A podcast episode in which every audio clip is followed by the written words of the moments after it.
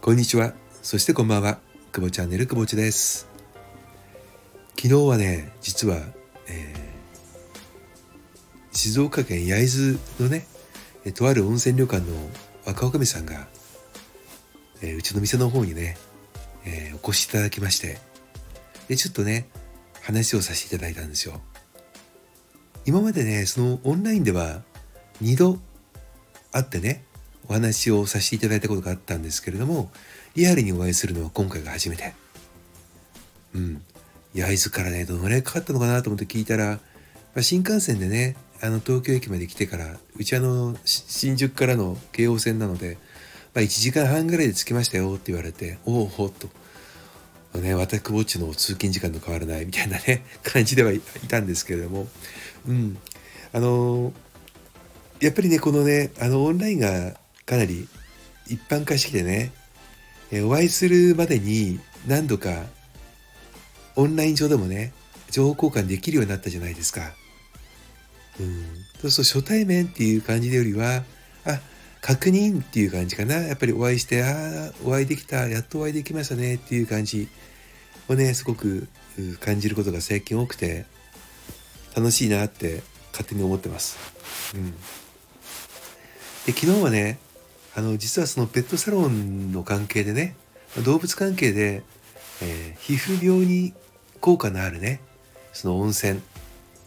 でその温泉の使った、えー、ミストっていうのをねその方が作られていて。でその作っているエビデンスいわゆる証拠としてはねあの獣医師さんを輩出されてるねあの有名な大学でいうと日本では麻布大学っていうのがあるんですけどもその麻布大学のあの方とね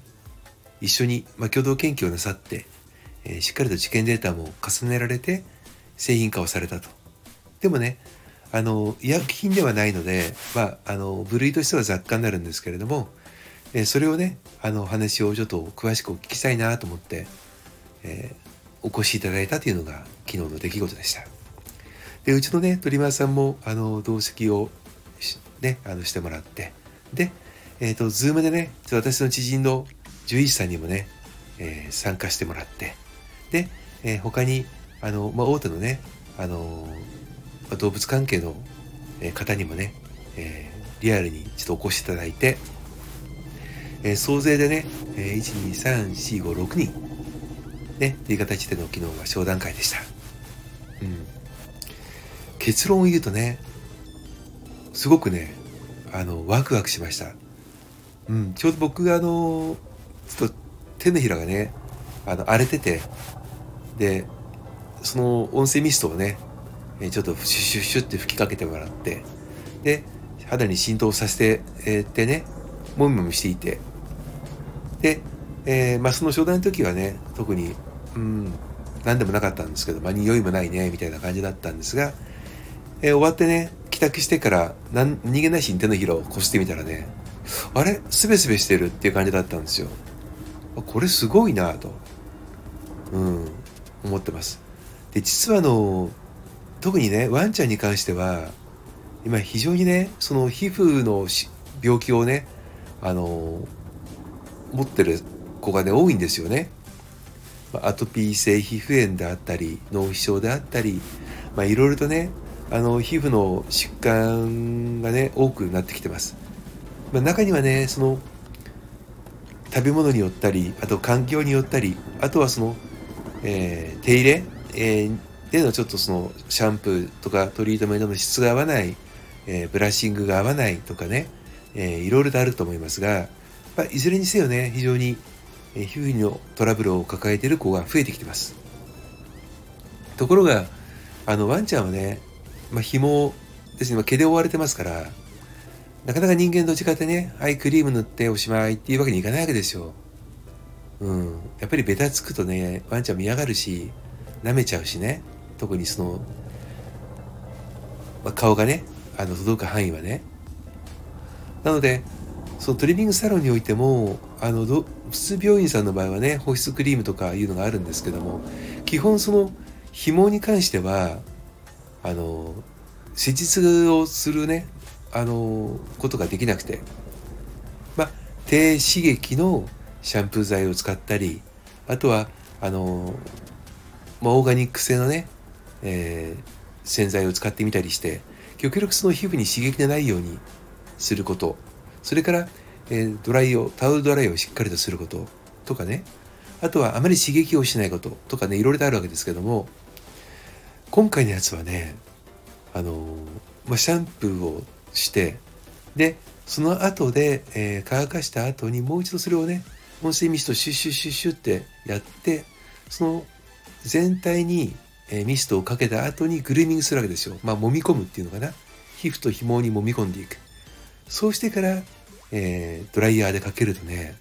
普通はね、やっぱりパサパサになっちゃうんですよね、毛がね。でもね、この温泉ミストのすごいのは、ふわふわになるんですよ。うん。だから、その後でカットができるので、えー、カットが終わった後に保湿クリームを塗ったり保湿液を塗ったりするんではないのでトリマーさんにとってもすごく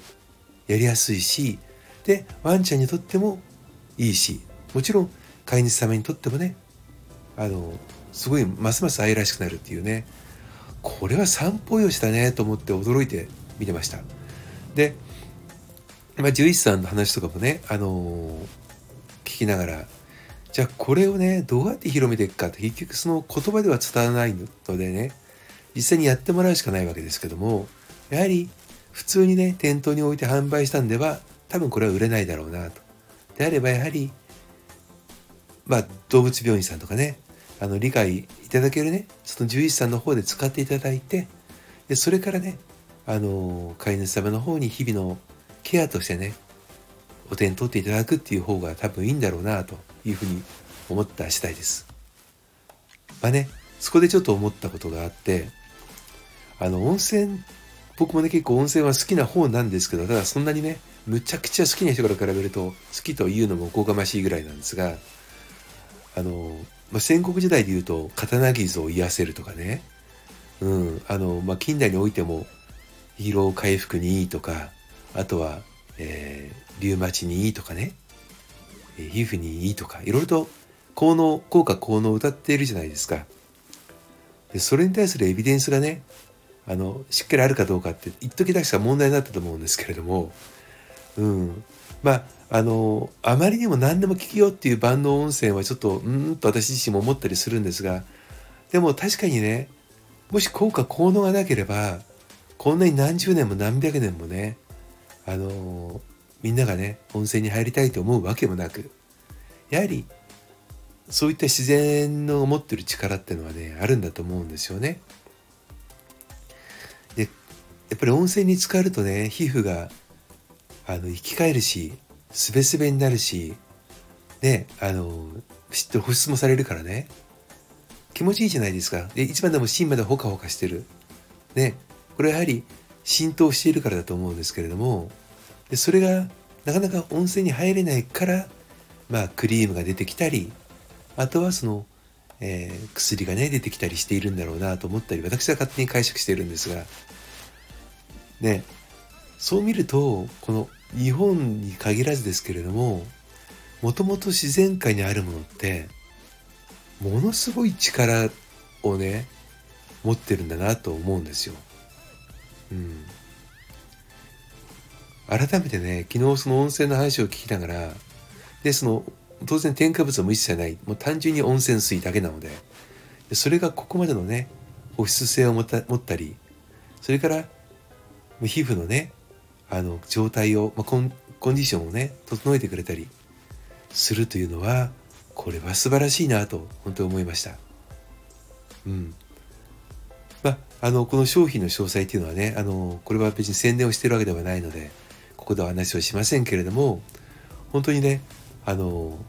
素晴らしいところには素晴らしい人とね、え、ものがあってであとはその商品がね世に出るか出ないかっていうのはもうこれは本当にタイミングと縁なんだろうなということをね昨日改めて思った久保地でした。はい。それではまた。今日もお聴きいただきありがとうございました。久保地でした。